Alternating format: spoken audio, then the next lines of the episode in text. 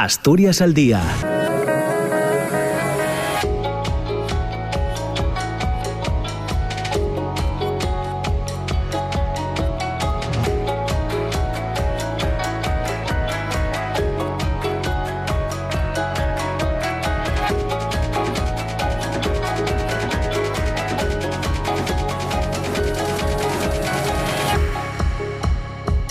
Hola, ¿qué tal? ¿Cómo está? Muy buenos días. Son las 9 de la mañana y dos minutos. Bienvenidas, bienvenidos a Asturias al Día. Ya saben, el programa que tenemos en esta franja horaria entre las 9 y las 10 de la mañana en la radio pública, en RPA y en el que en algunos días de la semana abordamos cuestiones de manera monográfica. Hoy es uno de esos días, hoy miércoles 9, eh, de, 9 de marzo.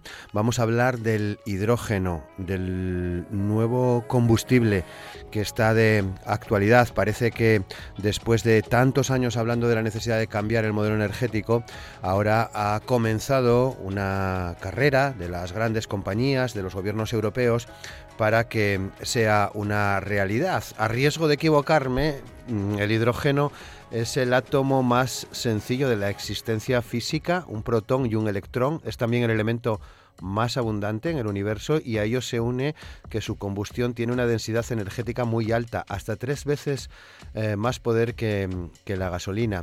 El problema es que requiere grandes cantidades de electricidad porque se obtiene del agua rompiendo sus moléculas para quitar el oxígeno y almacenar el hidrógeno. La tecnología existe desde hace, desde hace tiempo, parece que no era muy rentable, la industria y la Unión Europea han eh, lanzado una enorme inversión a medio plazo para hacer viable eh, eh, estas cuestiones. De hecho, seguro que todos ustedes conocen que con la participación de ArcelorMittal en Agas, el grupo Fertiberia y DH2 Energy, se va a financiar y construir un conjunto de infraestructuras para la producción y transporte de hidrógeno verde en España. Su primera etapa será abastecer la planta que Fertiberia tiene en Avilés, así como las de ArcelorMittal en esta misma localidad asturiana, pero también en, en Gijón. Eh, eh, este, este grupo, este consorcio, será uno de los grandes compradores de hidrógeno verde. Entre los proyectos citados que se desarrollan en Asturias están eh, la producción de acero verde, amoníaco verde, fertilizantes verdes y otros productos industriales y energéticos bajos en carbono, posicionándose como líderes europeos en sus respectivos mercados, según explicaban días atrás. En eh, nuestra nueva edición de Buenos Días y Buena Ciencia con el CSIC vamos a abordar precisamente este asunto y hacernos ya de, mano una, una pregunta si nuestro futuro, si el futuro de Asturias está íntimamente relacionado con el hidrógeno y también cómo encaramos esta transición. Y para ello hoy contamos en el programa con Covadonga Pevida, que es ingeniera química e investigadora científica del CSIC en el Instituto de Ciencia y Tecnología del Carbono. Es la responsable del Departamento de Procesos Energéticos y Reducción de Emisiones, investigadora principal de varios proyectos sobre conversión de biogás en biohidrógeno. También estará con nosotros Vanessa Hernández, que es ingeniera industrial por la Universidad de Oviedo. Es responsable de la línea de negocio de proyectos de hidrógeno de EDP Renovables. Ha sido responsable de proyectos en el área de generación de EDP vinculada principalmente a los proyectos de adaptación medioambiental y optimización energética de las centrales de generación. También contamos hoy con la presencia de Miguel Antonio Peña Jiménez, que es investigador científico del CSIC en el Instituto de Catálisis y Petroleoquímica, actualmente responsable del Grupo de Investigación de Energía y Química Sostenibles del CSIC, secretario de la Asociación Española del Hidrógeno, presidente del Comité Técnico de UNE sobre Tecnologías de hidrógeno, miembro de diferentes comités asesores de agencias gubernamentales. Sus áreas de trabajo científico se concentran principalmente en eh, procesos catalíticos para la producción limpia de energía y más específicamente en el desarrollo de catalizadores relacionados con las tecnologías del hidrógeno. También está con nosotros Fernando Rubiera, que es profesor de investigación del CSIC en el Instituto de Ciencia y Tecnología del Carbono y director del mismo. Pertenece también al Departamento de Procesos Energéticos y Reducción de Emisiones y desde su centro se lideran varios proyectos de investigación referentes al hidrógeno. Y en los primeros minutos del programa también estará con nosotros María Fernández, ya saben, la delegada institucional y directora del Instituto de Productos Lácteos de Asturias, delegada institucional del CSIC, que participa también hoy con nosotros, al menos en esos primeros minutos, en esta nueva entrega de Buenos Días y Buena Ciencia con el CSIC. Asturias al Día con Roberto Pato. Y con Amor Argüelles y Javier Palomo en los controles de sonido, vamos a saludar en primer lugar a María Fernández, a la delegada institucional del CSIC, directora también del Instituto de Productos Lácteos de Asturias.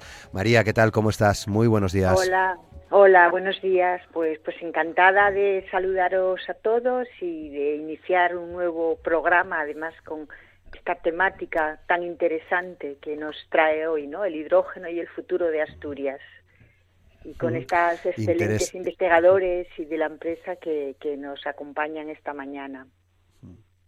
Interesante y potentes reflexiones, seguramente las que vamos a escuchar a lo largo de los próximos eh, minutos, María, eh, en un asunto que todo el mundo coincide en que es clave para, para, nuestro, para nuestro futuro y en el que eh, científicos y científicas del CSIC vienen trabajando pues desde hace muchísimo tiempo, ¿no? Sin duda, ¿no? Todos coincidimos que estamos en un momento clave, ¿no? De la necesidad de la búsqueda, la necesidad de nuevas fuentes de, energía, el precio de la energía y las noticias de la energía y con la, tal y como tú resumiste excelentemente, bueno, pues es un tema candente hoy en día y que nuestro futuro, en el que nos jugamos el, futuro y, y, es importante, ¿no? Poner eh, dar a conocer bueno pues las investigaciones que se han hecho desde los centros de, investigación del CSIC y, qué sabemos y qué podemos hacer sobre todo no desde Asturias sobre este tema. Qué bien. Bueno, pues eh, es la colaboración que vamos a hacer en este mes de marzo posiblemente hagamos alguna más, no sé si en, marzo o en abril, pero eh, seguramente nos pondremos de acuerdo para tener otro programa y abordar otra, otro asunto con, con vosotros y vosotras desde el CSIC, María. Pues nosotros encantados, encantados de, participar y encantados de, ¿no? de, disponer de, este, de esta hora eh, para hablar de, de, todos estos temas que tanto nos interesan a todos y dar a conocer a la sociedad lo que se está haciendo desde los centros de investigación. Hmm, que es mucho y bueno. María, muchas gracias también por todas las facilidades que ponéis a, al programa Asturias al Día para poder hablar de estos, de estos temas, para poder conversar y escuchar a gente tan interesante. Muchas gracias, María. Que tengas un buen día. a vosotros, encantados. Bueno, pues ya son las nueve de la mañana, nueve minutos. Saludamos ya a nuestras invitadas e invitados en el programa de hoy. Covadonga Pevida, ¿qué tal? ¿Cómo estás, Covadonga? Muy buenos días. Hola, buenos días, Roberto. ¿Qué tal? Muy bien, muchas gracias. Con ganas de, escucharos sobre este, sobre este asunto tan importante que tenemos entre manos. Vanessa, Vanessa Hernández, ¿qué tal Vanessa? ¿Cómo estás? Muy buenos días. Hola, muy buenos días, Roberto. Encantada de participar en, Asturias al Día y presentaros los, los proyectos de DEPE. Qué bien, muchas gracias. Miguel Antonio Peña Jiménez, ¿qué tal Miguel? ¿Cómo estás? Buenos días. Hola, buenos días. Pues encantado de poder participar en el programa para poder hablar un poco del hidrógeno otra vez. Así que muchísimas gracias por la invitación. Sí, y Fernando Rubiera, Fernando, ¿qué tal? Buenos días, muchas gracias.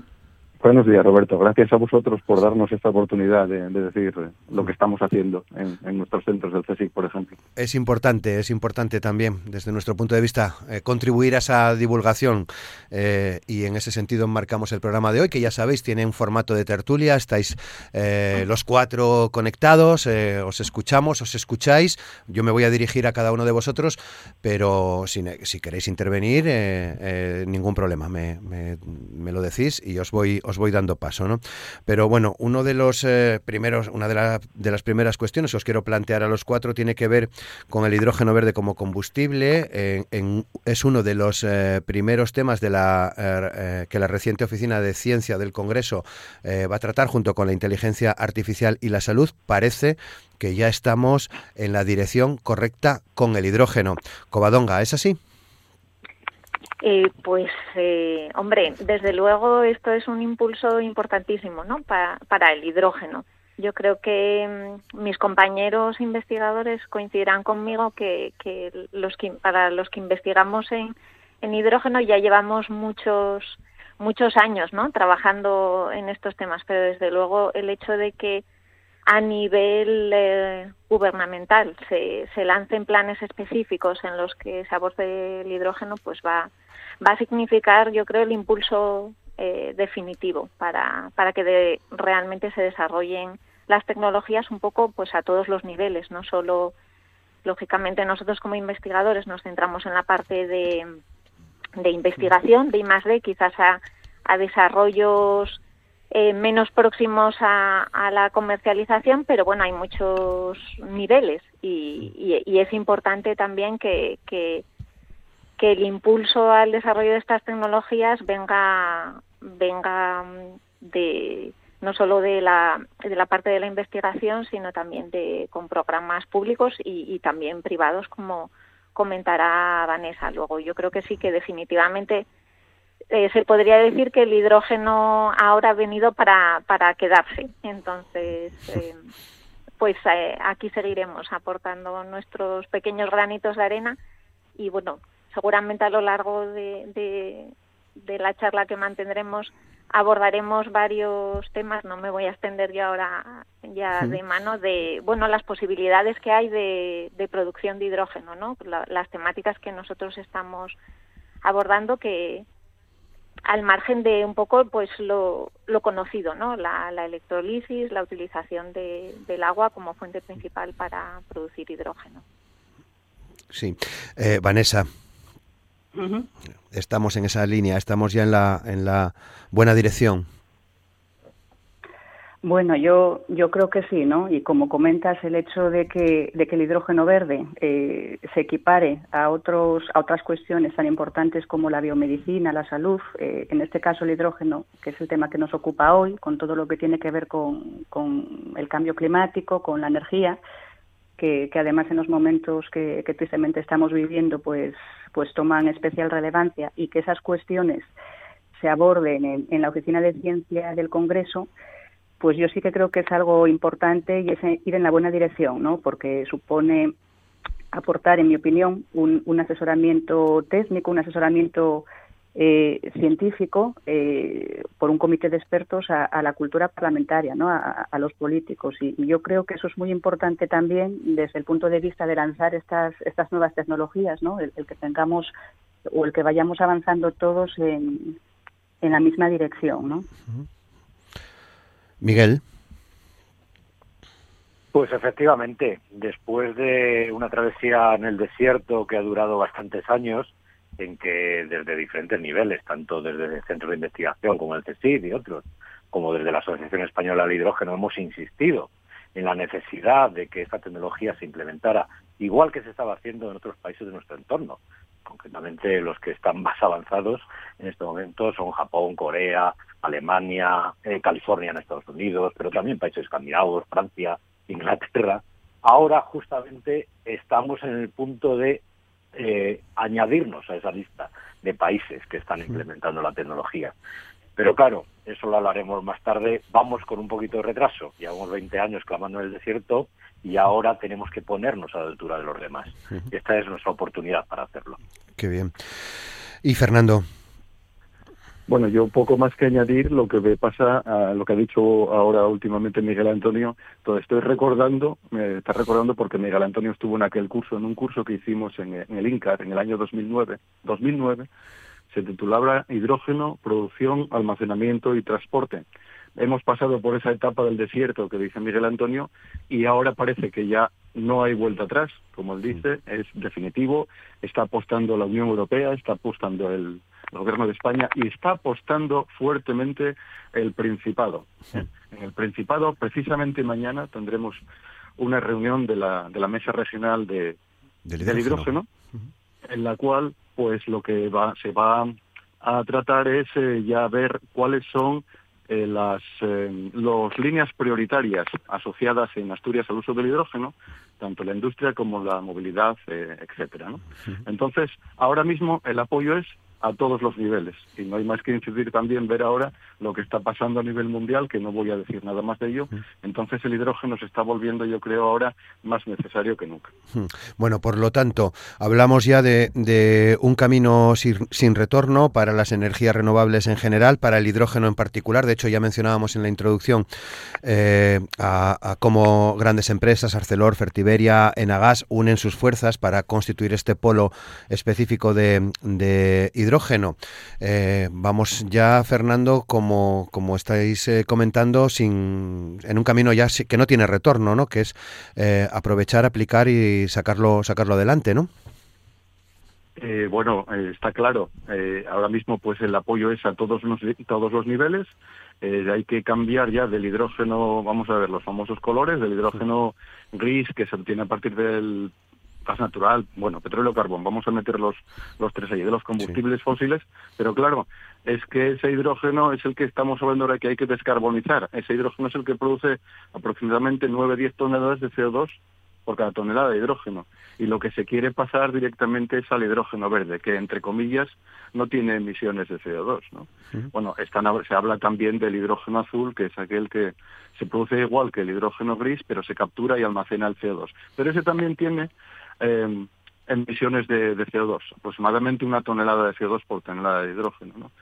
Entonces, el camino ya, ya está ahí eh, hay anunciados multitud de proyectos en España, ya sabéis, ya lo has mencionado antes, de, la cantidad de, gigavatios que superan incluso las previsiones de, de España para el año 2030, que son 4 gigavatios, y aquí creo que andan del orden ya solo ese proyecto del orden de 8, ¿no? Entonces, insisto, es que no hay vuelta atrás, como ya has dicho. Claro.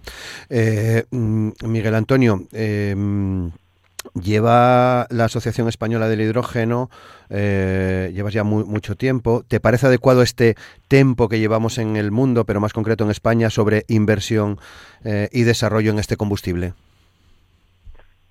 Hombre, nos hubiera gustado que fuera un poquito más rápido, eh, sobre todo en España, por lo que he comentado antes, porque nos hemos quedado un poquito atrás y ahora tenemos que hacer en básicamente tres o cuatro años lo que teníamos que haber hecho en 20 tenemos la ventaja, y la verdad es que es un poco triste decir esto, pero los fondos de recuperación, por culpa de la pandemia, van a permitir eh, que se pueda expandir ahora, en estos próximos años, las tecnologías del hidrógeno. Es una pena que sea por la pandemia, pero es un hecho que ahora hay fondos.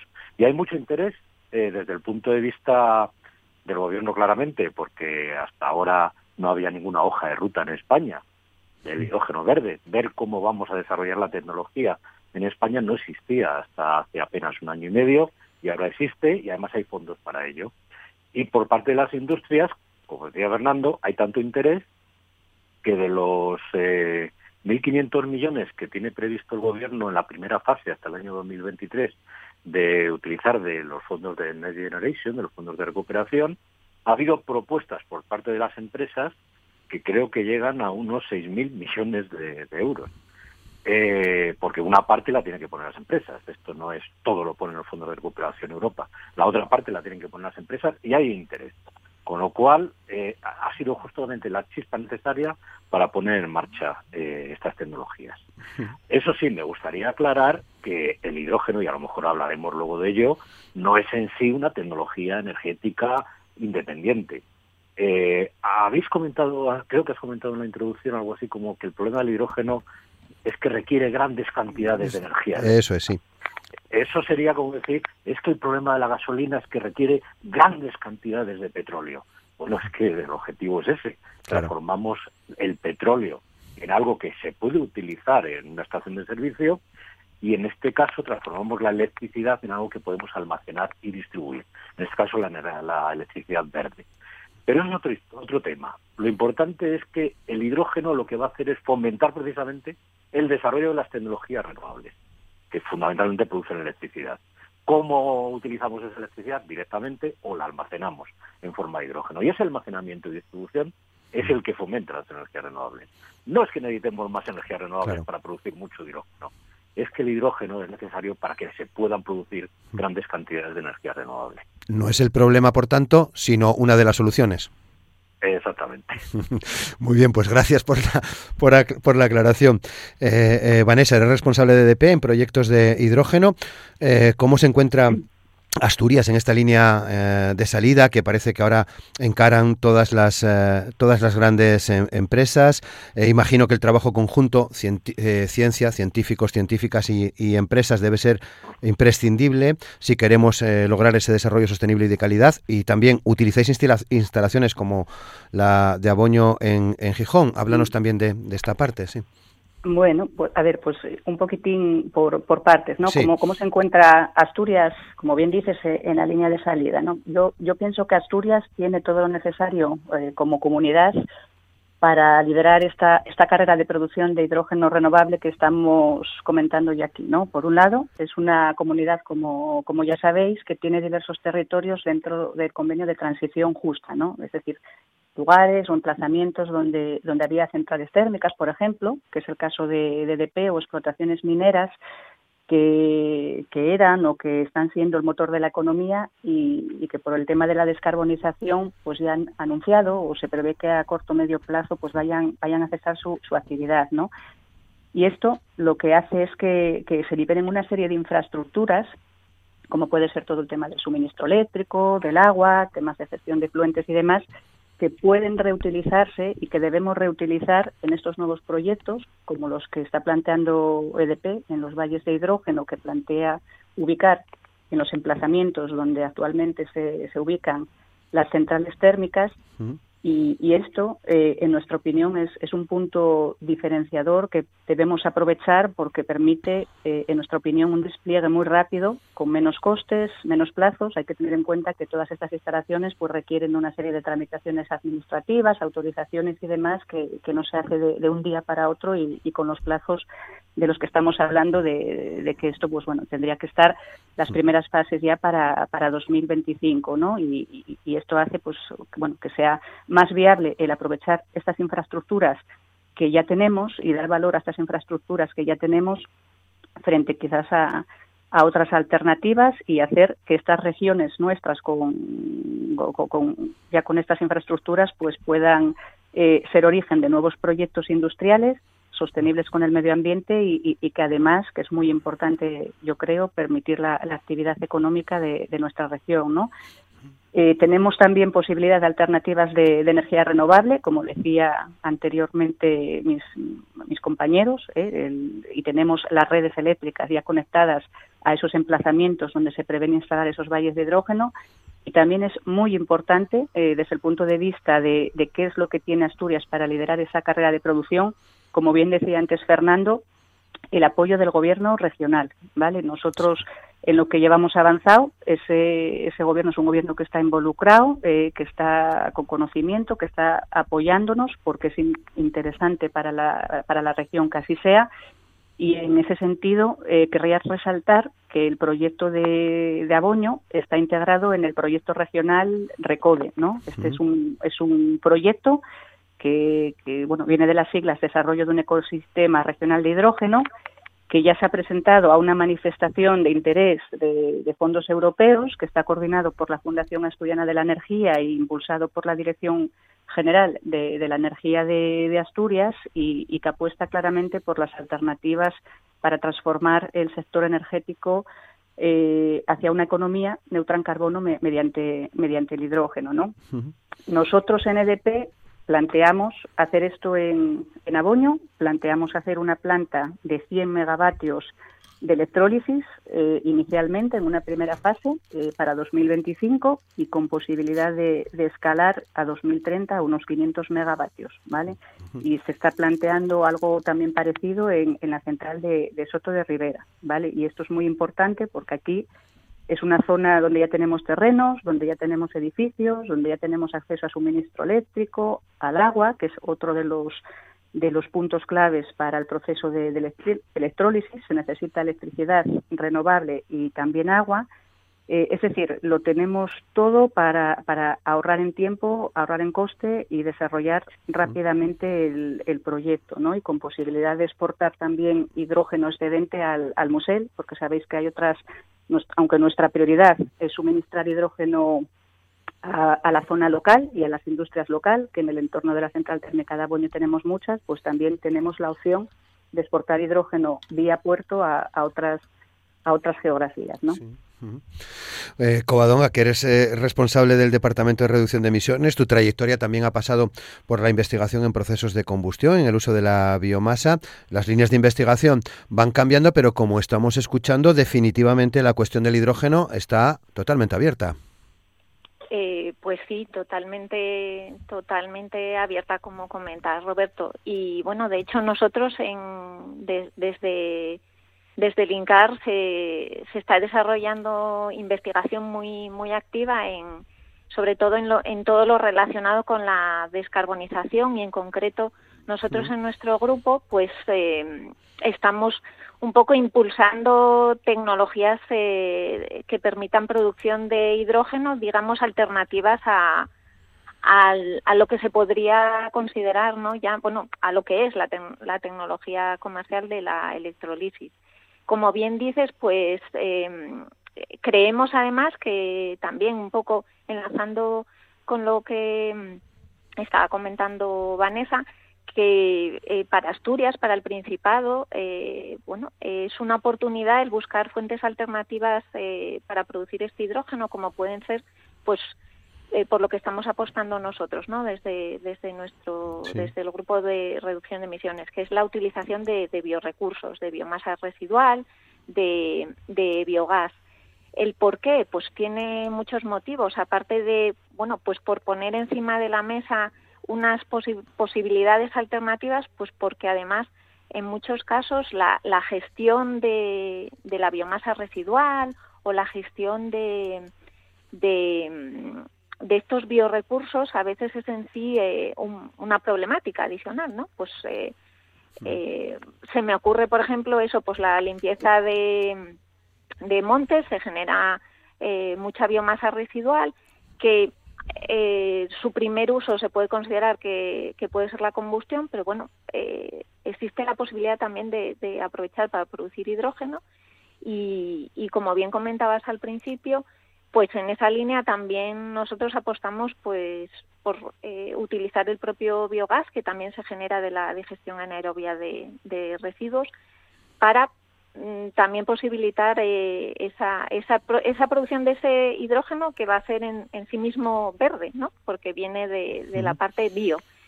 Entonces, eh, eh, yo un poco por, eh, por resumir, ¿no? Me, me, gusta, me gusta decir que un poco las líneas de investigación que estamos desarrollando en este sentido eh, posibilitan no solo no solo esa producción de hidrógeno renovable, sino también el fomento de, de, tecnologías o de procesos que, fomenten economía circular.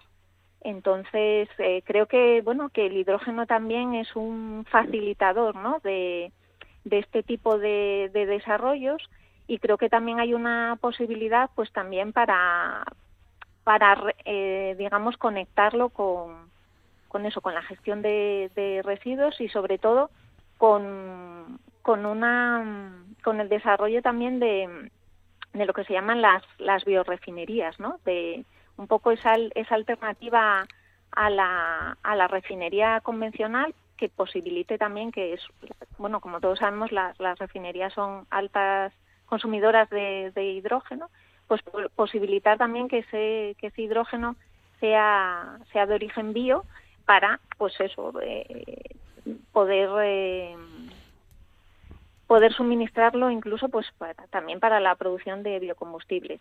Esto que os acabo de contar quizás un poco mm, liado, ¿no? Eh, al final es un poco tratar de, de mostrar bueno a la, a la, audiencia no que, que el hidrógeno eh, es un gran facilitador no de, del, desarrollo de tecnologías en, paralelo, no solo por su propio interés como vector energético, sino por, por eh, las posibilidades que, que, abre, siempre y cuando, lógicamente, eh, vayamos hacia un hidrógeno renovable. Luego puede fomentar no solo la parte energética, sino también otras, otras industrias que también tenemos en, en la región que utilizan biomasa y biorecursos, eh, ser también eh, una, un facilitadores de, del desarrollo de, estas industrias y de la gestión de los, de los residuos diseñando, por, por resumir, y, corrígeme si me equivoco, Covadonga, como una red, quiero decir, una red que eh, todo, todo va y todo viene en relación al hidrógeno, ¿no? O todo, o casi todo. Sí, bueno, de hecho, eh, seguramente mis compañeros, tanto Fernando como, como Miguel, que, que bueno, que, que están involucrados pues en, en distintos eh, comités, eh, tanto a nivel nacional como a nivel regional, eh, pueden corregirme, pero desde luego eh, el desarrollo del hidrógeno está concebido en lo, en lo que se llaman hubs, ¿no? En, unir eh, distintas eh, tanto consumidores como productores, ¿no? Dentro de, de, una red, porque no tiene sentido producir hidrógeno si no hay sistemas para almacenarlo, no no tiene mm, sentido producir hidrógeno si no hay sistemas para distribuirlo. Entonces es una cadena que, necesita distintos actores. Por eso es tan importante que haya, que haya, que haya una apuesta decidida, no solo por parte de, los centros de investigación, como que, podemos poner encima de la mesa eh, tecnologías, digamos, eh, un, un portfolio de tecnologías más amplio, sino desde las empresas el, involucrarse, digamos, en estos, en estos consorcios o en estos eh, hubs y también, por supuesto, que las instituciones públicas a todos los, los niveles, los gobiernos, lógicamente regional, nacional y a, y a nivel europeo, también haya una apuesta fomentadora de este tipo de, de iniciativas, porque sin ellas eh, será imposible que, que, el hidrógeno realmente eh, sea una realidad. Luego, luego entramos en ese asunto también, pero Fernando y Miguel. Fernando, adelante. Sí, no, no, simplemente lo que dice Covadonga respecto a las redes es fundamental. Es para que vas a producir hidrógeno sin nadie que lo consuma. Pero ahora mismo, pues el hidrógeno ya tiene un mercado, ¿no? En el sentido de sustituir a ese, lo primero y fundamental es sustituir al hidrógeno gris. Eso ya es uno de los eh, principales eh, pasos, ¿no? Y después, pues bueno, tiene un mercado, pues, mm, hombre, lo fundamental es si vas a producir energía eléctrica a partir de renovables, vamos a decir eólica, eh, solar, fotovoltaica, etcétera, lo primero es la energía a partir de ahí directamente. ¿Cuál es el problema de esa energía? Que no es gestionable, no es almacenable. Entonces ahí es donde entra fuertemente el, el hidrógeno. Entonces el hidrógeno lo primero que es eh, sustituir al, al hidrógeno gris para la fabricación de productos químicos, amoníaco, eh, bueno, eh, materia prima industrial en general. ¿no? Luego tiene otras oportunidades como es la, la movilidad terrestre. Tenemos ejemplos como en el puerto de Mallorca, en Barcelona, etcétera, que están a nivel de esos puertos, pues ya con eh, la movilidad a esa escala, utilizar el, hidrógeno. ¿no? Y luego ya las futuras del hidrógeno, pues tienen ahí abierto uh, transporte pues marítimo, aéreo, ya se están eh, investigando en, yo creo que ya ha salido alguna noticia de aviones comerciales con, no sé si será con 50 plazas ya para funcionar con, con hidrógeno. ¿no? Y una cosa que sí quería añadir, aparte de lo que ha dicho Covadón respecto a la utilización a, la producción del hidrógeno verde diferente al de la electrólisis es que es uno de los pocos en el cual se pueden obtener eh, emisiones negativas de CO2 si se aplica en el proceso, captura y almacenamiento de ese CO2 que se produce.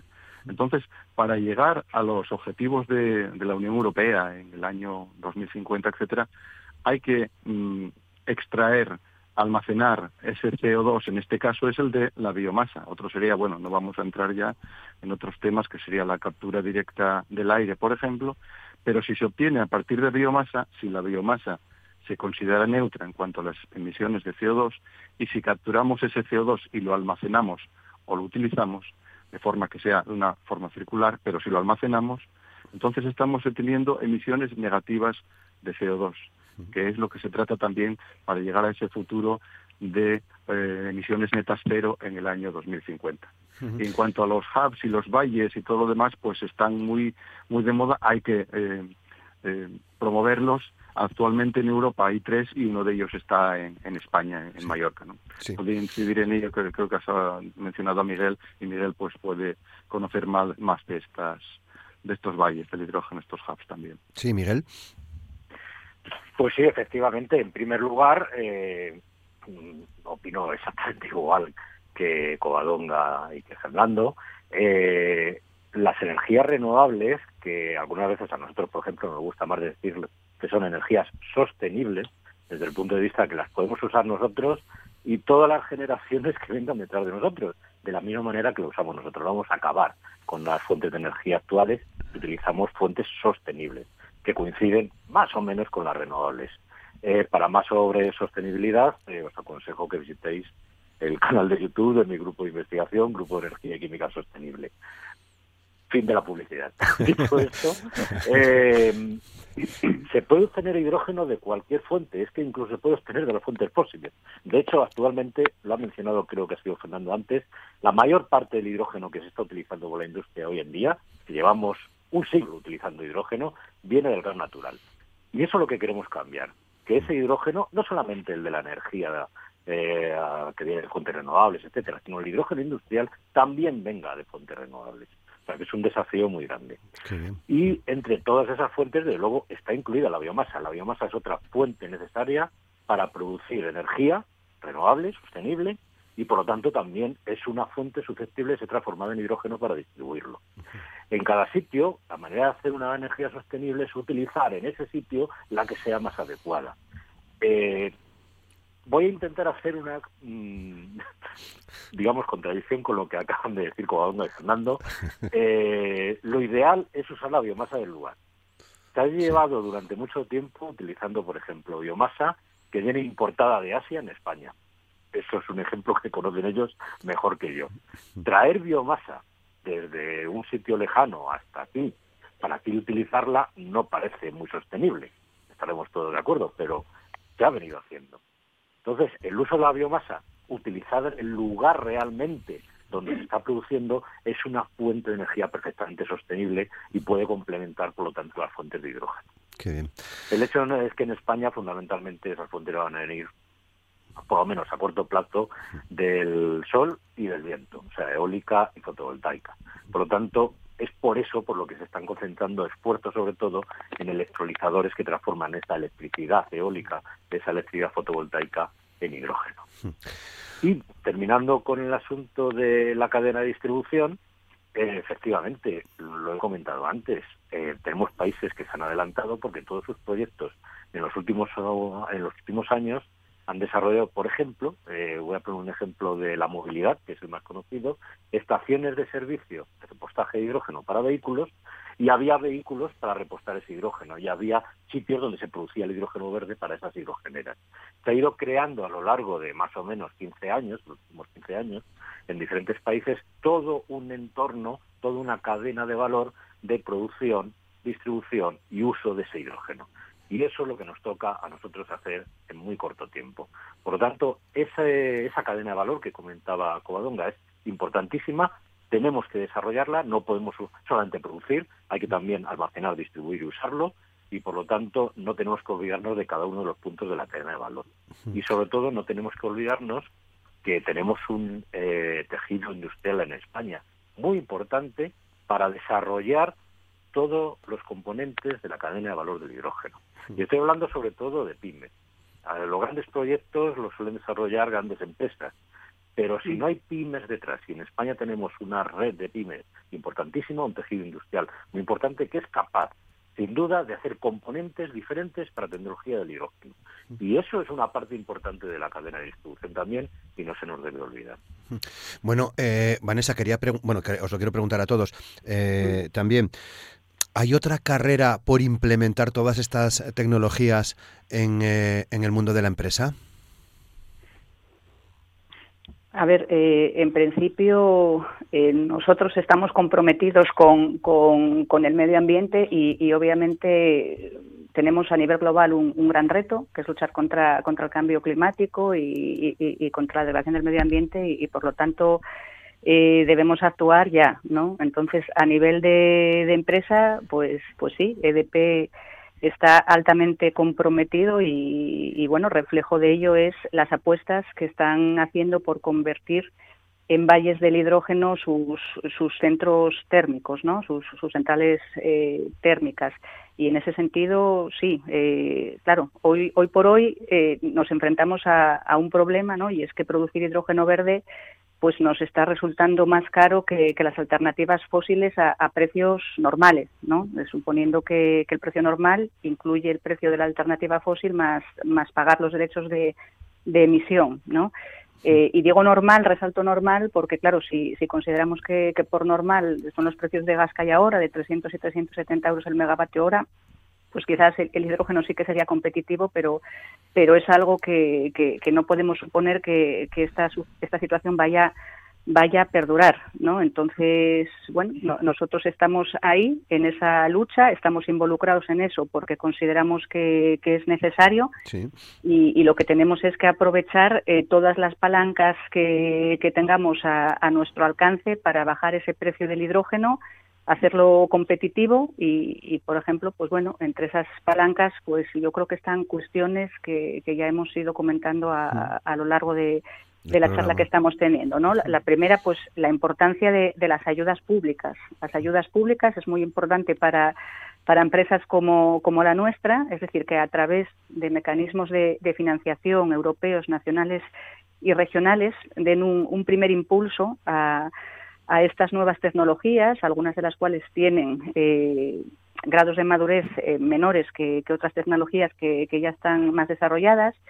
Tenemos que ser conscientes que, y como decían mis compañeros antes, que hemos empezado con un poco, un poco de, retraso, ¿no? Eh, y que ahora mismo, pues, al igual que nosotros, hay decenas de regiones en Europa que, están compitiendo para sus empresas por ser los primeros en obtener estos apoyos, estas, estas ayudas que son necesarias para, para que este hidrógeno eh, sea competitivo, ¿no? Y, bueno, una forma de obtenerlo pues es demostrando o, haciendo o tejiendo una, una cadena de, valor local con proyectos realistas, eh, con proyectos realistas que estén alineados pues con todo lo que comentaba antes de las estrategias regional, nacional, europea, la transición la transición justa y, la propuesta de DEP en ese sentido es integrarnos en, en ese proyecto regional, ¿no? Y, bueno, es muy importante también para estas empresas y para estos proyectos el, el, que estén claros todo lo que son los incentivos regulatorios, todos los esquemas normativos. Hay todavía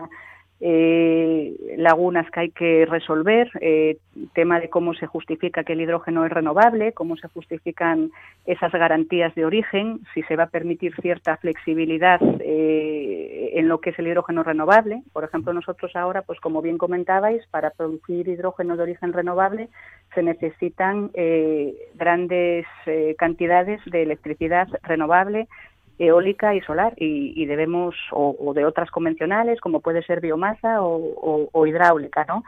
Y hay que saber que estas energías renovables son intermitentes para producir hidrógeno a procesos mm, que son continuos y que son estables, ¿no? Entonces hay que saber si, si hasta que todo, toda la red de producción eléctrica vaya siendo toda renovable, si se permitirá cierta flexibilidad en momentos de, grandes puntas de demanda para, para que ese hidrógeno proceda directamente de, la red, eh, no a través del PPA o, del acuerdo de compra-venta de energía renovable. Es importante también clarificar todo el tema eh, y bueno, estoy aquí diciendo un montón de ideas también rápido, pero todo el tema de los costes regulados de la electricidad, cuando nosotros compramos electricidad eh, y nos renovable y nos viene a través de las redes, hay que pagar unos peajes, pues quizás para lanzar estas tecnologías incipientes que necesitan estas ayudas, eh, pues sería importante el, plantear esa exención temporal de, ese, pague, ese pago de peajes, que ahora mismo suponen pues aproximadamente un 20% de, del coste medio del hidrógeno, y es también importante eh, utilizar como palanca todo el tema del precio y de los derechos de, CO2, ¿no? es decir, si, si esos precios de CO2 eh, se suben, al final el que contamina paga y eso va a promover el que otras tecnologías no contaminantes eh, prosperen. ¿no? Todo eso es necesario hasta que paulatinamente, y de aquí a un horizonte pensando en el 2030, eh, la tecnología vaya siendo competitiva por sí sola y, lo, y se vayan reduciendo todos los costes tecnológicos, tanto en la inversión de electrólisis como en la producción de renovable eh, y eólica, ¿no? Porque eso no se hace, no se hace de un día para otro y, y, bueno, para lanzar los proyectos hay, hay que ir tocando de, de, uno y de otro lado, ¿no? Claro. ¿Qué pensáis, Miguel, eh, Fernando y Covadonga? Miguel.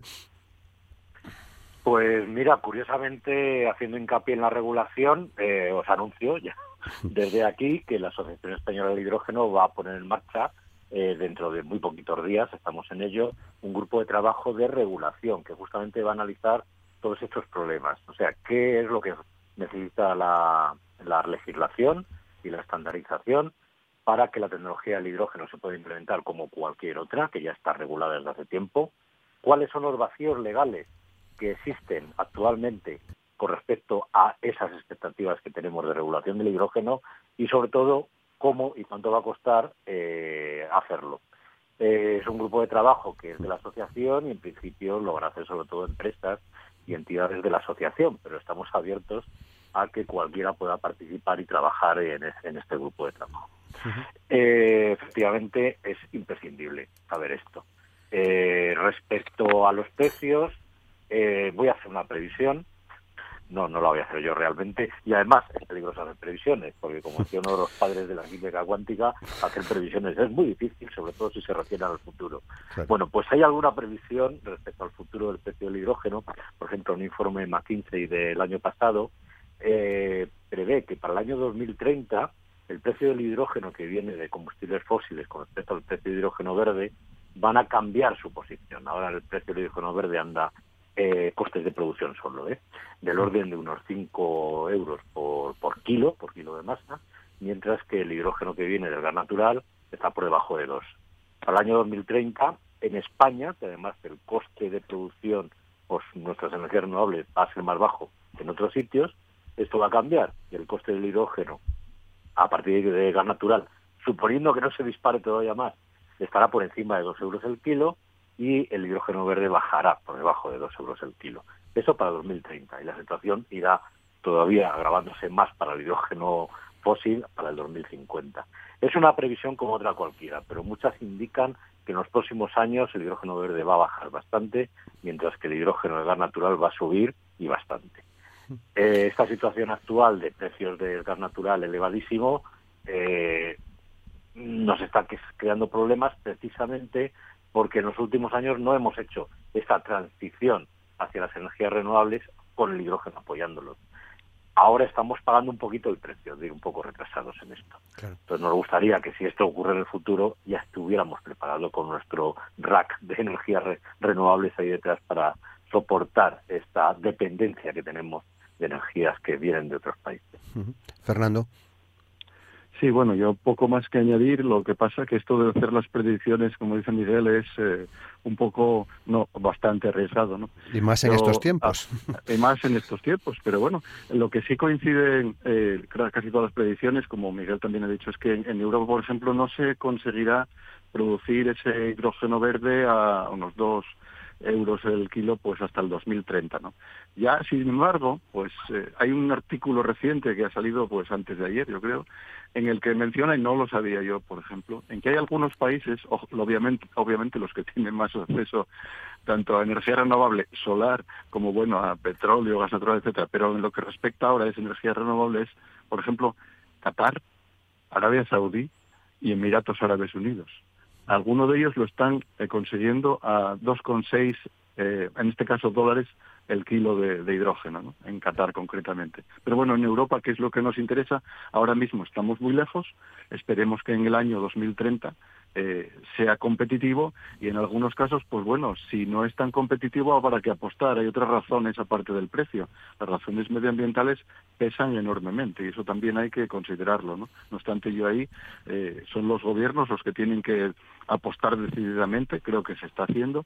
En el gobierno regional, insisto, ya que comentabas lo de las eh, empresas, pues sí que se está apostando. En la mesa regional del, del hidrógeno hay más de 50 entidades que están participando en esa mesa de hidrógeno. Ha habido incluso que, dividirlo en cuatro mesas, aparte de ellas. Una de ellas la mesa de tecnología, que la reunión es mañana y como ya he dicho, pues van, se va a decidir eh, o va a intentar establecer cuáles son las, las eh, líneas eh, prioritarias estratégicas en base a las capacidades, las capacidades regionales y al interés estratégico también regional del Principado. ¿no?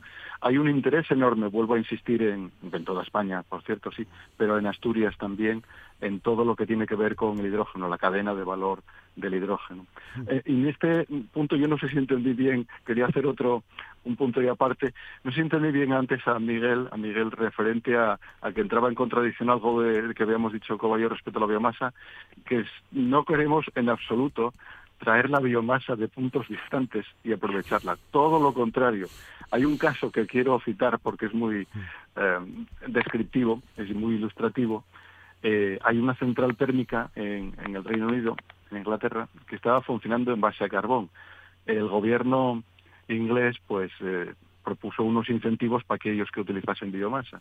Pues ahora esa central yo creo que está, si no al 100%, casi al 100%, pasándose de carbón a biomasa. Pero esa biomasa la trae de Estados Unidos y de Canadá. Eso quizá es lo que estaba puntualizando Miguel y eso no es sostenible, no es lo que nosotros apoyamos, sino hacerlo a nivel a nivel local, local o de una serie de, kilómetros a la redonda. ¿no? Claro. Esa, esa utilización de la biomasa desde un punto obviamente sostenible. Hmm. Eh, Covadonga. Sí, eso. Oh, Miguel, perdón, adelante. Efectivamente, es lo que quería decir. Yo sé que vosotros apoyáis ese tipo de tecnología local, de kilómetro cero, y era para decir que algunas veces se oyen hablar de biomasa que no es de kilómetro cero. Eh, Covadonga, si quieres, 952. Sí, sí. sí, nada, solo un poco enlazando con este, con este último comentario, que efectivamente, precisamente, eh, mira, me gusta, me gusta el término que le has dado, Miguel, de, kilómetro cero. Precisamente para Asturias, eh, yo creo que es una oportunidad esas tecnologías de, de kilómetro cero. Por eso nosotros eh, también consideramos eso que la, que la biomasa y la biomasa asociada a la producción de, hidrógeno puede ser una muy buena una muy buena oportunidad para Asturias donde bueno se generan residuos forestales y biomasa eh, residual. Tenemos disponibilidad. Y, nada más simplemente un poco desde el punto de vista de, de la investigación la, la experiencia siempre nos dice que que siempre los, los costes eh, se reducen de manera exponencial una vez que la, que la tecnología se implementa de manera masiva. Creo que hay diferentes estudios que, que ya están apoyando en ese sentido, incluso para, para la electrolisis, y creo que veremos eh, en, en, un futuro quizás eh, bastante cercano que esto va a ser así en cuanto a los costes. Y luego, pues como comentabais, es importante que, bueno, Europa ha hecho una apuesta muy, muy fuerte por, por la neutralidad climática, por la, por la descarbonización y por la sostenibilidad.